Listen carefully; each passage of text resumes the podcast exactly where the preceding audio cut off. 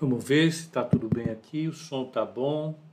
Vocês estão por aí, deixa eu ver se começa bem. Se as coisas estão funcionando corretamente. Eu acho que está tudo bem. Eu acho que está tudo bem. Hum. Vamos começar o nosso call? Olha, a gente vai ter que combinar uma coisa. Não vai ter jeito. Eu acho que diante da situação, eu vou ter que começar o call de fato às 18h30. Não dá para ser às 18h15. Porque é, eu tenho que ficar fechando as operações do fundo, checando tudo, demora até o mercado passar, demora um pouquinho. Aí a gente fica né, é, naquela tensão natural de fechar as coisas direitinho e correr para cá. Então, vamos combinar? a gente vai começar o call de fechamento, dado esse horário da bolsa, às 18h30, tá bom? Vai ser melhor para a gente. Eu consigo me concentrar um pouco mais em bater as operações dos fundos, checar tudo e chegar aqui a tempo de fazer o call, sem essa atrapalhada toda. É, então vamos ver, está todo mundo aí. Eu vou pedir para o pessoal que está no Instagram dar o, o, o, o like. Vamos lá. É, eu acho que quem treina todo dia, né, já deve ter percebido que o mercado ele é bastante complicado, não é verdade? É, para vocês terem uma ideia, é, é, a gente fez, eu fiz uma pesquisa ontem entre os nossos analistas, ficou razoavelmente equilibrado entre aqueles que estavam mais pessimistas para o dia, ou seja, o Banco Central viria com um call, uma visão mais hawkish, ele empurraria a taxa de juro para cima de duas a três vezes o ano que vem, e reduziria a, a, a oferta, a expansão da oferta monetária em 50, em, em, no dobro do que ele está fazendo. É, e o mercado cairia para depois a gente voltar a ter uma alta, etc, etc. É mais ou menos essa ideia para metade da turma ontem. A outra metade da turma acreditava, ao contrário, que, que o Fed ia ser dovish, ia ser tranquilo, e o mercado não ia cair, pelo contrário, iria é, subir. Hoje o dia foi para todos. Né? Hoje é, é, o mercado americano operou em queda, em queda até razoável durante uma parte significativa do dia, da manhã até umas duas e pouco da tarde. Depois foi se aproximando do Fed, da, da, da, do horário da, divulgação das decisões do Fed, o mercado começou a andar. Depois que saiu a, a, a decisão do Fed, foi uma decisão extremamente é, dura, né? Ah, ele, ele dobrou o tapering e sinalizou três altas de taxas de juros. Ele não, né? Os, uh, uh, as projeções dos diretores de política do Fed, apesar de ter saído mais alto, o mercado fechou super bem. Então, hoje o dia foi bom para quem ficou vendido e soube gerar, zerar. Foi bom para quem estava comprado, aguentou o calor até o final e recebeu a paçoca. Né? Foi ao contrário. É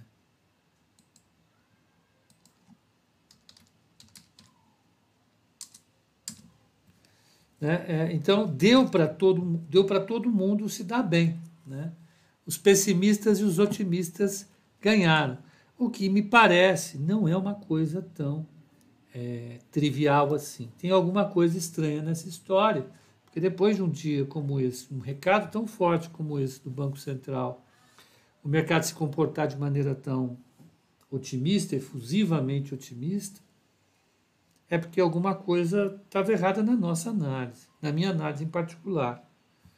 Eu tomei uns trancos no fundo hoje, estava fazendo a gestão, estava Foi um corre-corre danado, mas no final dá tudo certo, né? Graças a Deus. Então, ah,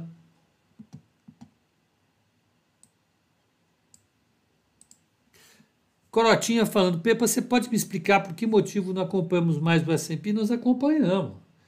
Na hora que o S&P virou, a bolsa que estava caindo, ela virou e subiu. Pode não ser na mesma intensidade, entende?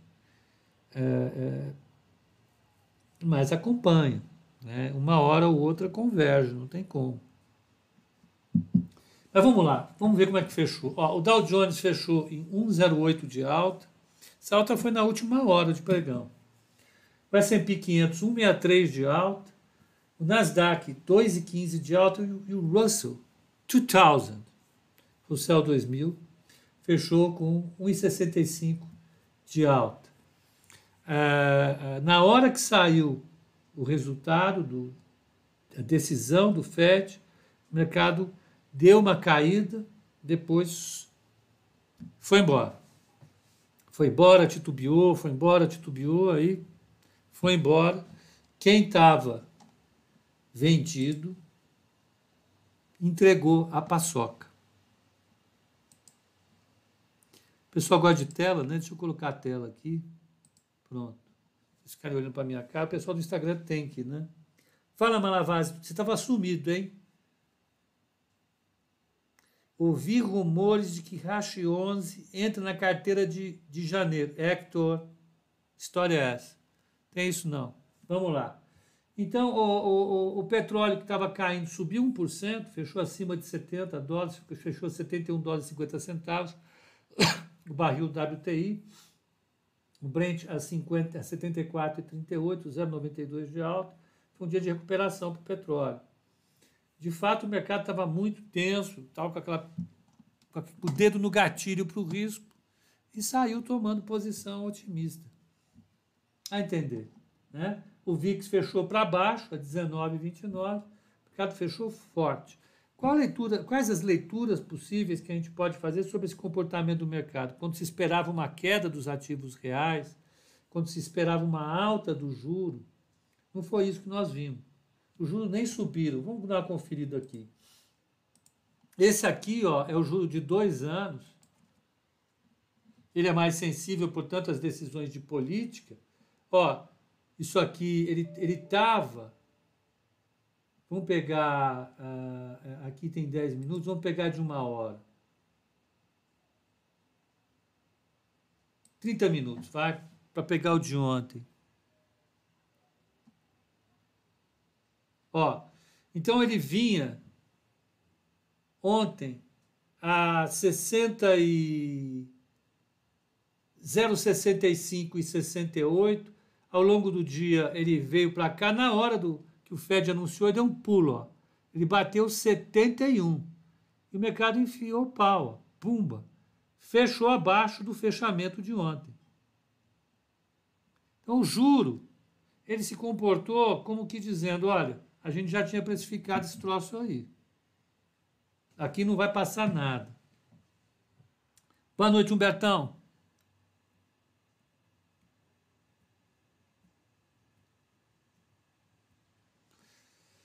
Então tá aí, olha. A Treasury até que se comportou bem, sinalizando, olha, o mercado em grande medida já tinha precificado isso. Pode ser que isso seja que nem aquelas piadas super complexas que quando alguém conta, ninguém entendeu. Demora uns três, quatro dias para as pessoas começarem a entender e começarem a rir. Tem aquele efeito retardado. Pode ser que o mercado tenha interpretado errado a sinalização do FED agora uh, uh, isso uh, aconteça aqui, mas é pouco provável. O mercado precificou direitinho, eu acho.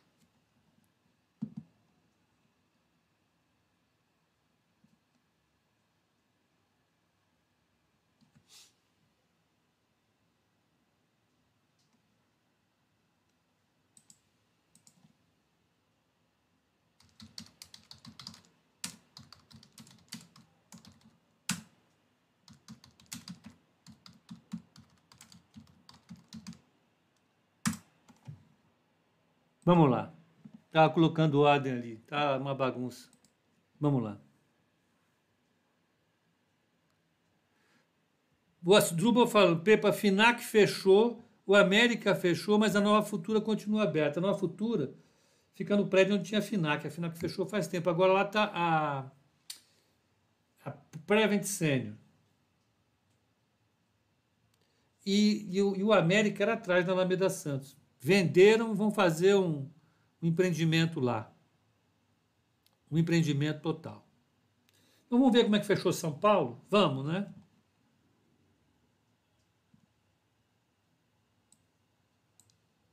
Vamos ver como é que fechou São Paulo. Vamos lá, ó. O índice Ibovespa fechou a 107,431, ele chegou a testar hoje os 105,800, se eu não me engano. Que era um ponto lá que o pessoal que estava acompanhando, com um pouco de cuidado. A mínima dele foi 105,700.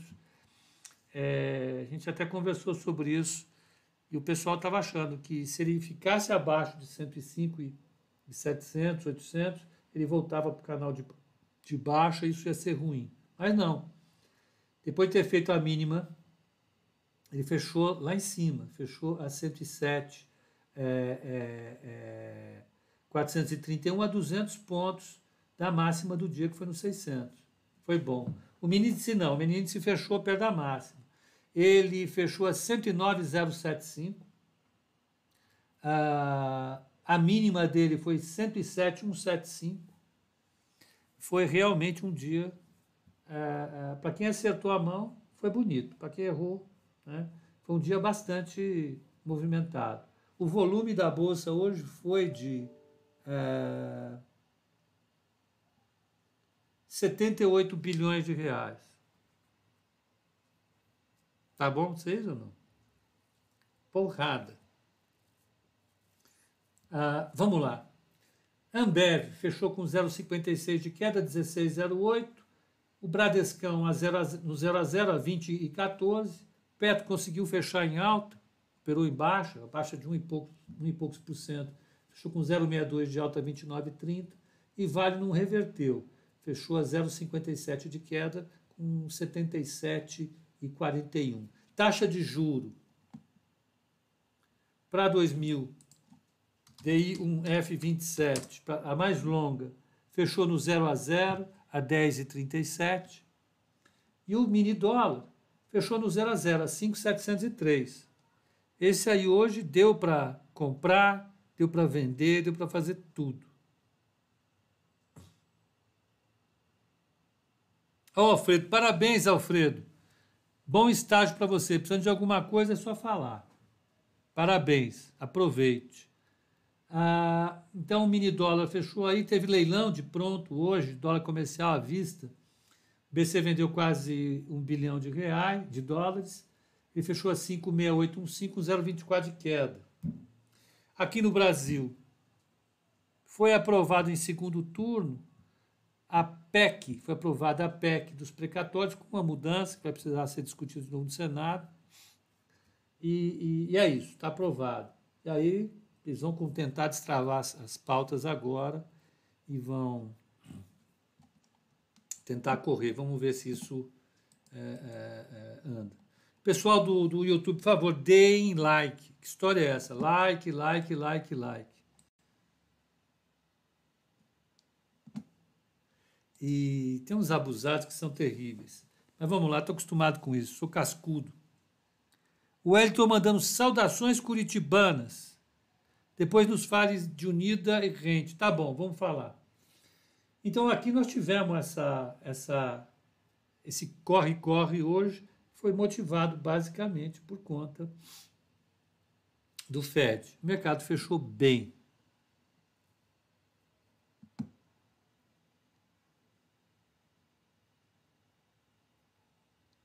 Vamos pegar ali quais foram os principais responsáveis pelas altas e baixas. Vamos ver quem caiu, quem subiu. Move. Ó. Vamos ver. Ó.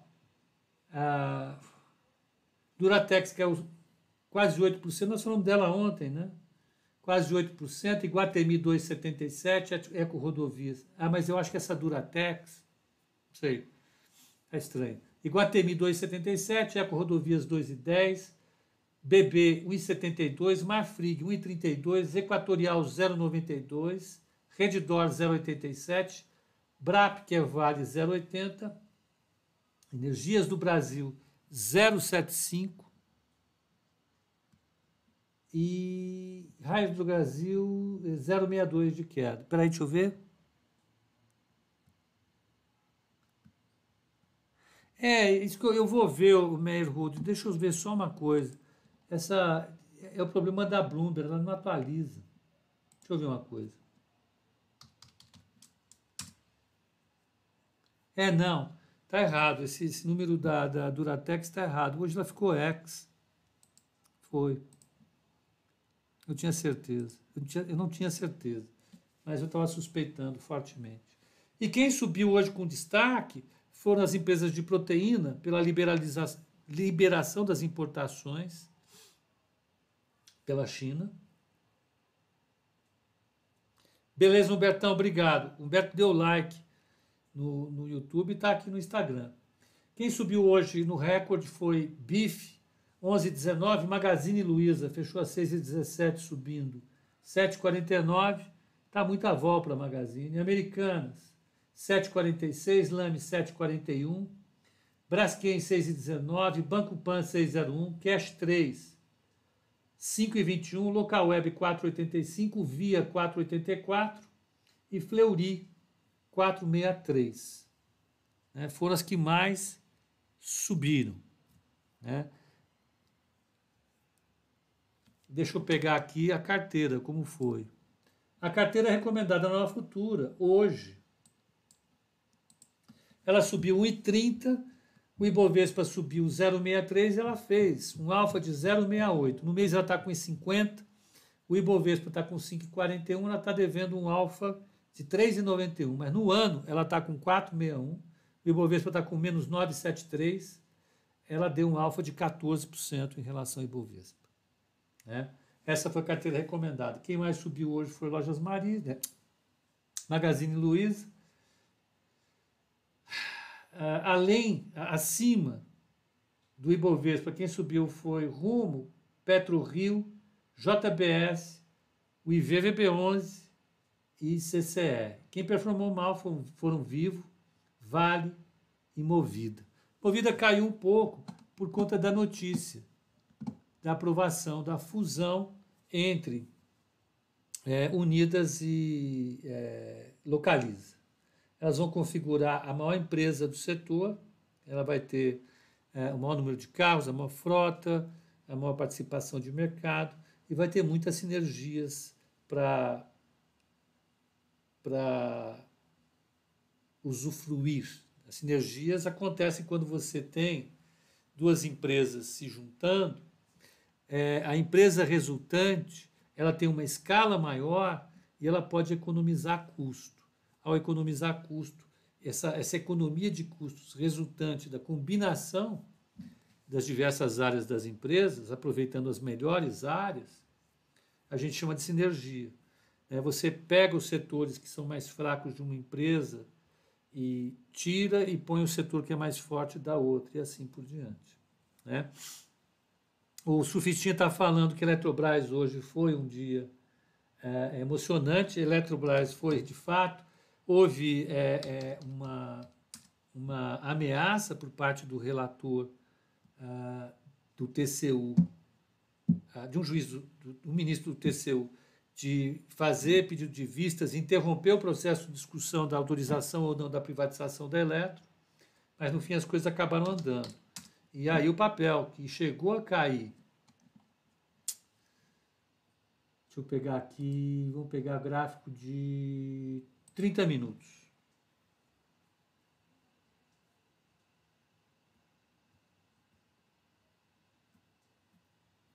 Ó, ela ela estava saindo a 34,52. Quando saiu a notícia do juiz, ela caiu para 29,90. Essa despencada representa operar não é fácil, não. Vocês estão pensando o que, que é a vida. 14, 15% quase. Pumba, que sustão. Quase, quase, quase, quase. Né, você fica aí é, é, é, é sem o papel e vendido lá embaixo com baita prejuízo. Quem segurou se deu bem, o papel voltou para o fechamento. Menos mal. Abre uma perspectiva positiva.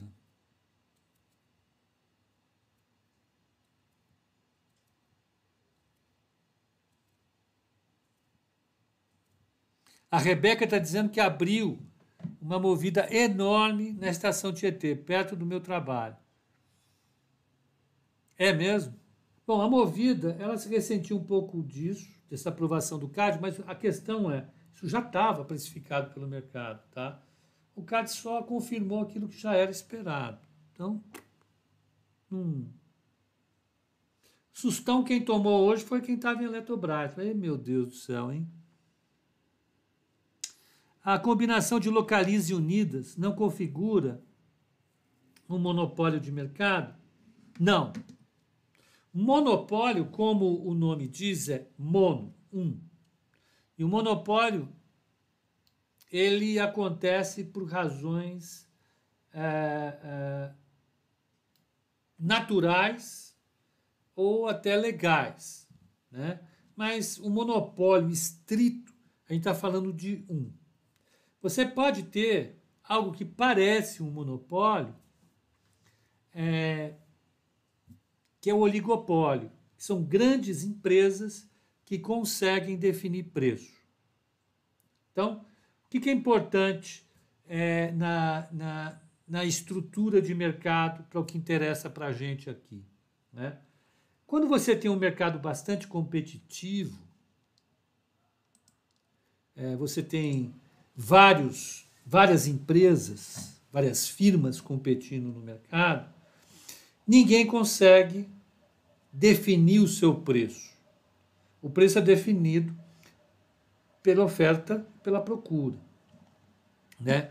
É, você vai ter um ponto ótimo no qual o mercado se equilibra. Nesse ponto ótimo, os consumidores estão comprando de acordo com o seu melhor plano de consumo, e as empresas estão vendendo no maior lucro que elas conseguem obter. Né? Esse é o equilíbrio que a gente chama em concorrência, em concorrência perfeita. É quando você tem um mercado no qual você tem poucos competidores na oferta, você pode ter decisões que essas empresas que fazem oferta tomem, que não são decisões de preço que permitam, preço ou quantidade, que permitam o equilíbrio ótimo. Você vai a um equilíbrio subótimo, um equilíbrio que é pior que o equilíbrio que você teria em concorrência perfeita. Né? O mercado que eu sei que é assim no Brasil, porque eu testei, é o mercado de banco. O mercado bancário aqui, né, ele, ele, é ele tem um equilíbrio que é subótimo se você utilizar uma determinada metodologia. Quer dizer que você tem poucos bancos competindo entre si e eles conseguem tomar decisões que levam o mercado a um equilíbrio inferior àquele que você teria na competição. É claro que é, é, é, isso pode mudar. Né? As decisões que o Banco Central andou tomando nos últimos anos são exatamente para mudar isso. Né? O Open Banking, por exemplo, é um, um, um, uma medida regulatória que vai permitir o mercado se aproximar desse ótimo. Vai permitir ter mais crédito e, e o custo do crédito cair. Vamos pensar na situação atual. Hoje você tem um determinado equilíbrio né, no qual é, é, os consumidores gastam, vamos dizer, 100, 100 unidades monetárias, que custam para eles um determinado nível de renda e dão uma determinada utilidade para eles, um prazer, né, que está nesse 100. E as empresas que competem vendem um total de 100. Né? Pode ser que aconteça pode ser que aconteça é, é, é que, como você tem poucos competidores, menos competidores agora, as pessoas não consigam alugar tantas horas ou quilômetros de carro como alugavam antes da unificação das duas empresas. Né? Para elas continuarem alugando as mesmas horas, elas vão ter que abrir mão do consumo de outras coisas. Então, a utilidade dessas pessoas vai cair e vai aumentar o lucro das empresas combinadas que vão formar esses preços. Esse equilíbrio é um equilíbrio pior do que o anterior. É assim, é inegável que aconteça isso. É, pelo que eu conheço, e não é a minha especialidade, o Ministério da Justiça, que tem lá o CAD, que analisa essas questões, avaliou esse problema e ele verificou que era gerada uma distorção e para compensar essa distorção, ele exigiu contrapartidas das duas empresas. Então ele faz um cálculo através de uns modelos de economia de, de organização industrial que a gente fala, alguns modelos ali, aplica esses modelos ao mercado de aluguel de automóveis e verifica, olha, o equilíbrio inicial do mercado antes da fusão estava aqui, agora esse equilíbrio vai para cá. Quanto vai custar essa diferença em termos de quantidade de horas alugadas, ou quilômetros alugados, ou de valor? Tantos milhões de reais, digamos eles passam a exigir medidas compensatórias para que esse desvio de um equilíbrio para outro é, seja compensado. Né? Ah, ah, e, ela, e, e, de fato, o CAD pediu algumas medidas. Vamos ver o que, que eles pediram.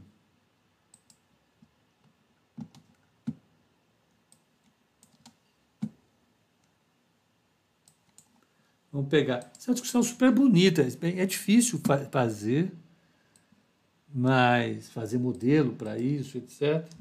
O Nicolas conhece isso aí, ele foi monitor de organização industrial, conhece PACs. É, CAD. Vamos pegar ou pegar, ou então a gente pega Unidas, vamos ver.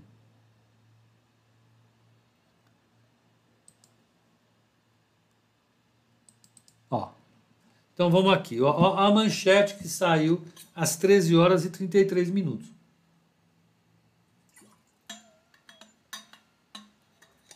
Localize Unidas negociam com interessados nos desinvestimentos exigidos pelo CAD. Então, para poder fazer a fusão, elas vão ter que fazer desinvestimentos, ou seja, vão ter que vender alguns pedaços dos seus negócios. Então, as empresas informaram por meio de fato relevante que estão em processo de negociação com potenciais interessados no pacote de ativos a serem desinvestidos, né, desfeitos, vendidos, nos termos do Acordo em Controle de Concentração, ACC. Ah, as vendas foram negociadas com o Conselho Administrativo de Defesa Econômica como exigência para aprovação da fusão das empresas. É... No documento, as locadoras destacam que o fechamento da operação ainda está sujeito a outras condições, inclusive autorização pelo CAD do comprador desse pacote de ativos. O acordo que possibilitou o Nicolas dizendo, o Clênio te ensinou bem, hein, Pepa? Ensinou. Clênio para mim, foi o melhor professor do mestrado. De longe, assim. Talvez porque o tema seja bonito também, né? ajudou muito. Mas o Clênio, com certeza. Essas discussões que eu tive muito desorganizadas ao longo da vida, por pesquisa pessoal, por ouvir dizer, conversar com alguém que conheça, ficaram muito bem organizadas no curso de microeconomia bancária que eu fiz com ele. É isso mesmo. Bom, quem perguntou foi o Nicolas. Olha, o acordo que possibilitou a aprovação da compra da Unidas pela Localiza no plenário do CAD envolve alienação da marca Unidas. Então a marca Unidas não vai poder ficar com, com conglomerado, eles vão ter que vender para alguém. Além disso, as empresas terão que vender uma frota superior a 70 mil veículos. Vão ter que pegar 70 mil veículos da frota toda e empurrar para alguém. Então, elas vão ter que vender uma marca, a Unidas, para alguém, e ainda mais 70 mil automóveis. Isso vai compensar um pouco. Vai compensar um pouco o que o Igor perguntou, ó, mas esse oligopólio pode ser quebrado por uma decisão jurídica, já que uma for, já que, a, já que já que forma um mercado desleal, tem essas possíveis consequências, é o que o CAD está tentando fazer. Ele estimou enquanto pioraria o equilíbrio de mercado, que é um cálculo difícil de ser feito, e pediu essa contrapartida. Ó, vocês podem se unificar, mas vão ter que vender a marca Unidas para colocar um competidor no lugar e vão ter que se desfazer de 70 mil carros. E nós vamos continuar organizando. O acordo envolve também o fim de uma cláusula de não concorrência no contrato firmado entre a Localiza com a empresa norte-americana Vanguard, Vanguard, Vanguard é, que é dona das marcas Enterprise, National e Alamo. Agora a Vanguard pode operar no Brasil e rivalizar com a empresa no mercado de locação de veículos. Pronto. É assim que funciona o negócio. Vai dar certo? A gente não sabe. A partir desse momento, o CAD vai ficar olhando esse mercado. Vai ficar olhando o comportamento do mercado, vai ficar olhando preços, vai ficar vendo se não tem nenhuma reclamação. Se der zebra, ela, ele refaz. Chama as empresas e fala: Meu, vamos aí. Pepa, pode comentar sobre a B3, por favor? O que aconteceu com B3?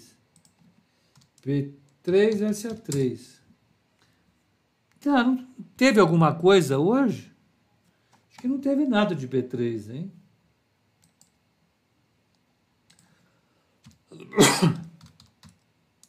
B3. Terminado.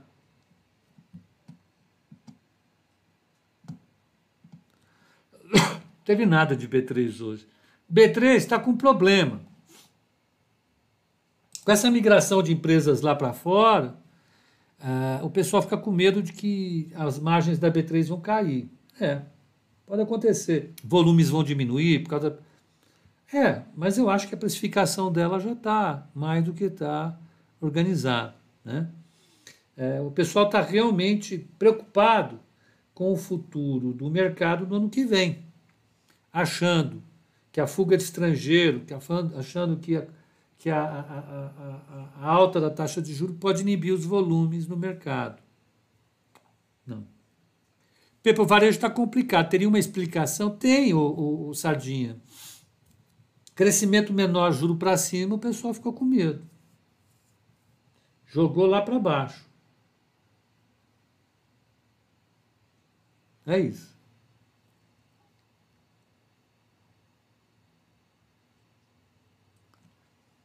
Deixa eu ver. Pepa. No que deu aquela confusão de papéis com oferta 476 que ficaram travados nas corretoras por causa da CVM? Quem comprou e vendeu enquanto dava, está sossegado? Não sei, Arthur, não sei. Vou te pedir um favor.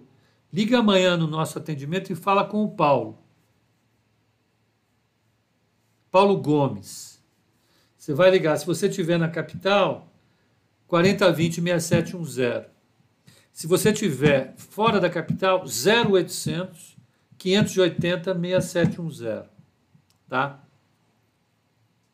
É isso. Aí você pergunta para ele para ver no que deu. Eu de cabeça não lembro. Mas tem que ter uma solução, né? É, o que, que foi isso? Eram papéis que eram feitos por uma determinada oferta que foram comprados e não podiam ser comprados por uns, por uns clientes, etc. E várias corretoras é, é, ficaram com clientes com esses papéis. Precisa ver a solução disso. Boa pergunta. Olha, o Igor está dizendo que eu posso chamá-lo para qualquer dia ele aparecer aqui e conversar sobre qualquer assunto. Perfeito. Deixa eu ver aqui. Pepa, você pode me ajudar com quais principais pontos a serem verificados para decidir comprar? Ou BB ou SAMB ou Santander? Diego, então você vai, você tem condições de comparar os dois bancos. É ver quem tem a melhor relação preço-lucro, ver quem tem a, a, a, a melhor, é, vamos dizer assim, posição dentro do mercado. Você tem um monte de coisa para fazer. O que, que diferencia no final das contas, Santander de BB. Se você olhar Santander, o Santander vai estar com uma relação preço-lucro entre 12 e 14. 10 e 14. Vamos pegar Sambi 11, Sambi 11 Equity, FA. Banco no Brasil, no Brasil é mais ou menos isso, tá? Eles têm um lucro grande, tem uma taxa de crescimento estável, não é muito mais do que isso. Esse ano, o Santander deve lucrar 74 bilhões 135 milhões de reais. Ele está valendo 119,568. Não, que eu estou desculpe, né? ele está lucrando 16,497, 19,568, 119,568 é o valor de mercado. A relação preço-lucro dele está 7,24. Ô, louco. 7,24. É, os bancos estão, esse ano, com a relação preço-lucro um pouco mais baixa. Vamos ver o YouTube. Porque eles caíram, né? não recuperaram. YouTube, então 7,24. Relação preço-lucro. YouTube está 202,187, dividido por 26,620 7,59. Os bancos caíram muito. Banco do Bradesco, BBDC 4. Porque a gente tem banco na carteira. Que o valor de mercado deles caiu e o lucro não caiu. Então, a relação preço-lucro fica lá embaixo. Era um sinal de compra. Mas o mercado ele continua apostando que o lucro bancário vai cair o ano que vem, por causa da crise, blá blá blá, blá blá blá. Bom, o que a gente pode fazer? Do, do, do, do Bradesco, 6,88. Então veja, a queda, com essa queda que o mercado promoveu de banco, o lucro do banco não caiu, a relação preço-lucro deles caiu de 12, lugar para 7 na média. Quanto está Banco do Brasil? BBAS3.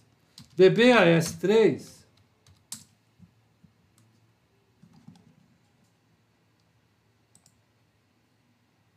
A tela, eita, é verdade. Ó, o pessoal reclama de tela, hein?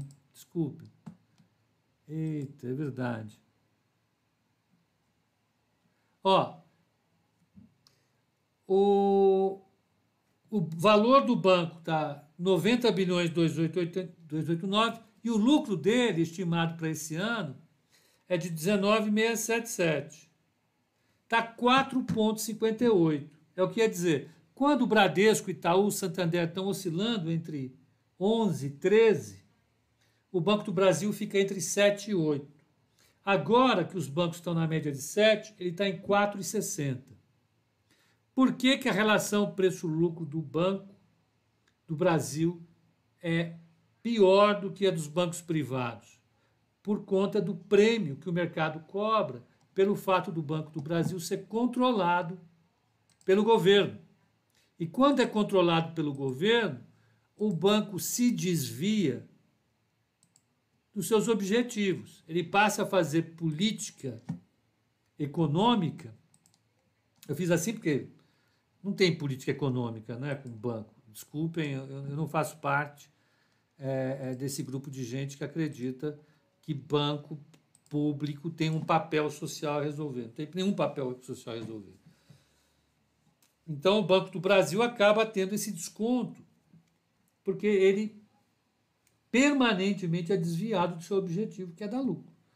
Exemplo, no começo do ano, nós tínhamos Banco do Brasil na carteira, é um dos responsáveis para a gente estar com, com alfa mais achatado esse ano. lá no primeiro mês do ano, a gente estava com o Banco do Brasil, apostando que ele ia performar bem, estava super descontado, ele estava com 7,5, 8 de relação preço-lucro, ele poderia buscar 10, isso implicava numa valorização maior do banco. O presidente do banco começou a anunciar um projeto de reestruturação com um PDV, um programa de demissão voluntária, e com fechamento de agências. Gente, os bancos estão sendo acossados pela concorrência das fintechs.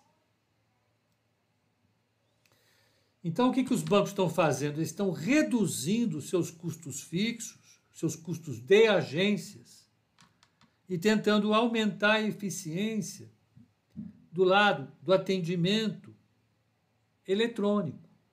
Então, o Bradesco fechou uma série de agências, ele transformou as agências bancárias em centro de negócios, não tem mais caixa na agência do Bradesco, não é aquela coisa que tinha fila antes e tal. Hoje só tem gerente e agente autônomo de investimento, gente que é capaz de vender produtos bancários para quem for lá.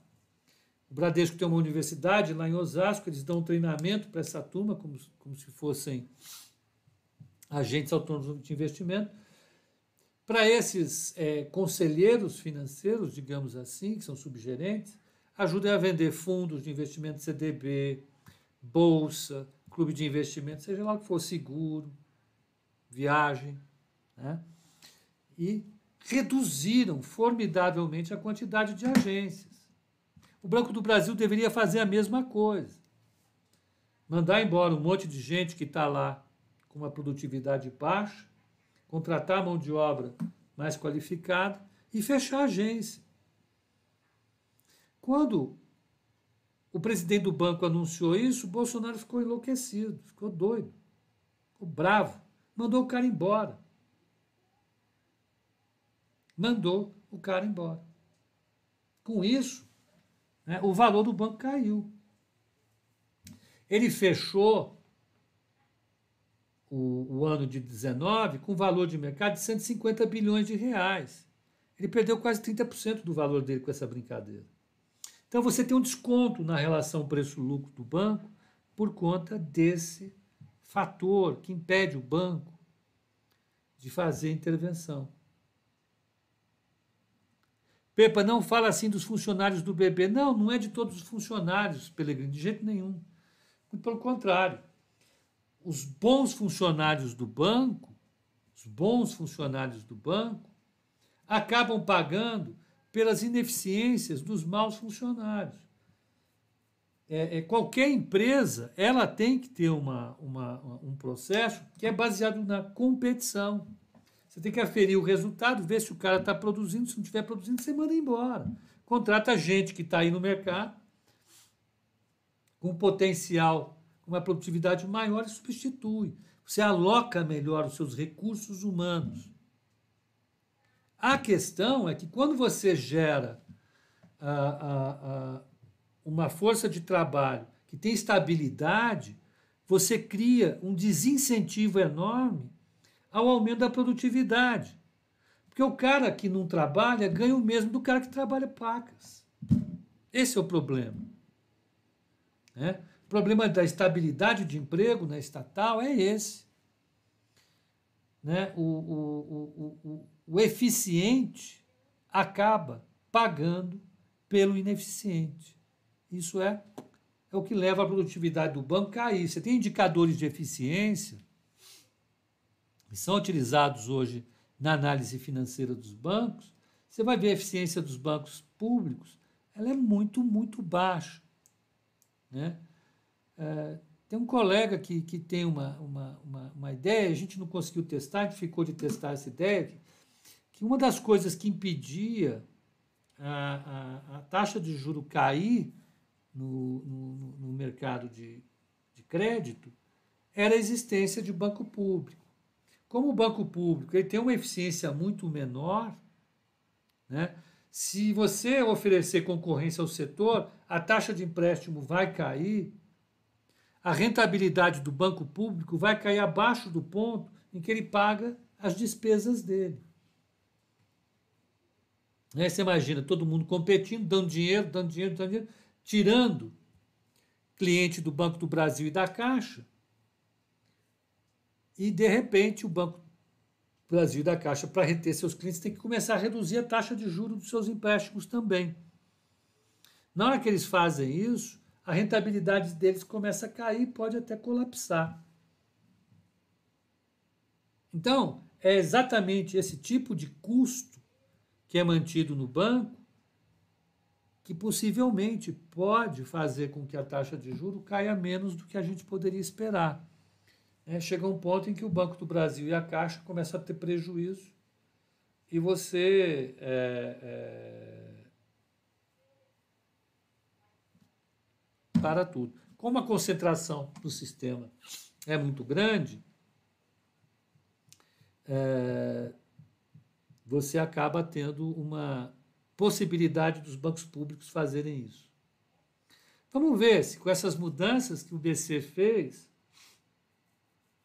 é, agora com o Open Banking, você aumente a, a, a competição bancária e isso apareça de maneira mais objetiva nos balanços da Caixa e do BB. Isso vai forçar a Caixa e BB a, a, a se reorganizarem de acordo com a realidade bancária hoje. Tá? Acho que é isso, né? São 19 e 19, o dia foi puxado, o mercado fechou bem. Amanhã será uma quinta-feira com payroll, mas eu acho que o payroll vai pesar menos, porque já tivemos um recado de política monetária hoje. Aqui no Brasil, o que, que nós vamos ter? Como todo mundo ganhou e todo mundo perdeu no grupo de analistas da corretora, eu bato uma aposta que todo mundo foi festejar. Seja porque ganhou, seja porque perdeu. Uns vão beber para comemorar e outros para esquecer. Né? Então, eh, os resultados hoje foram é, é, esses resultados dilmescos, né? Todo mundo que ganhou, todo mundo perdeu, no final todo mundo perdeu, todo mundo ganhou. Então, eu tenho a impressão que a turma de análise da Nova Futura já está no Bacurau. Pode ver, o, o, o, o Chevetinho não está mais aí, já foi embora. Está no Bacurau, com chuva e tudo. Vamos lá, o que, que a gente vai ter amanhã? O que, que a gente vai ter amanhã? Ó, nós vamos ter o PMI na zona do euro. Nós vamos ter é, balança comercial na zona do euro, tudo bem, mas vai ter o IPCS amanhã, a expectativa é 1,10, inflação semanal. Ah,